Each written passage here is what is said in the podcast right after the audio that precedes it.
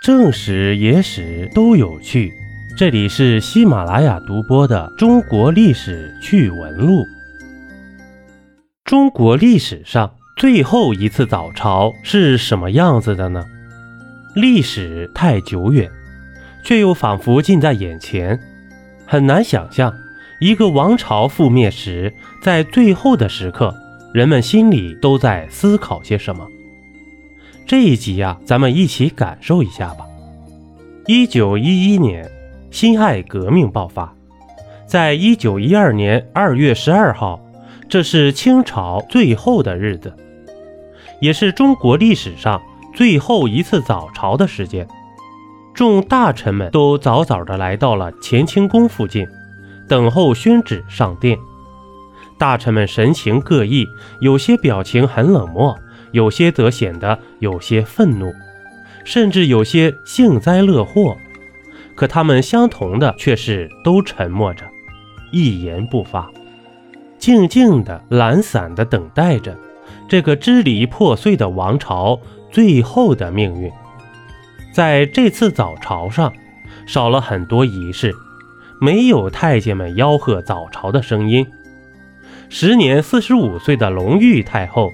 也没有像以往一样把龙椅后的帘子垂下来垂帘听政，而是选择和皇帝溥仪一同坐下，静静地等待盖章退位的流程。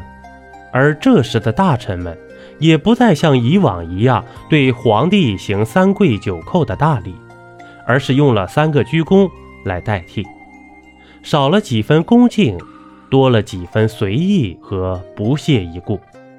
盖章退位时刻终于来临。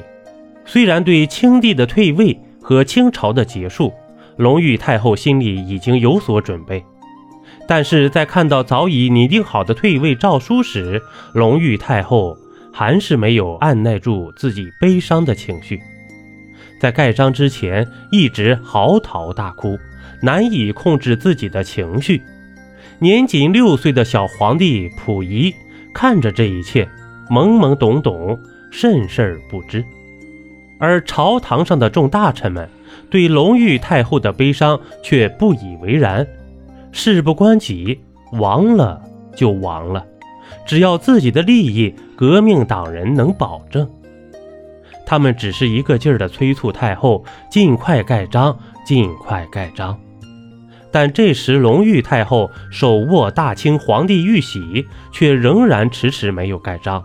嘴里不停地在哭诉，哭诉皇亲国戚抛下孤儿寡母不管，只管自己的荣华富贵，哭诉他们的寡恩薄义。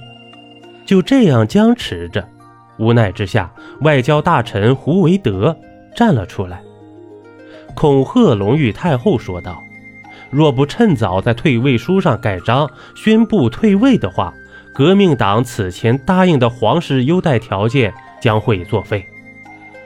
听闻此言的隆裕太后只好不再犹豫了，在退位诏书上草草盖了章，然后颁布诏书，昭告天下：大清朝正式灭亡。至此，历史上最后一次早朝也随着隆裕太后的盖章落下帷幕。大臣们向皇帝和太后。再次鞠躬以后，便齐齐退朝了。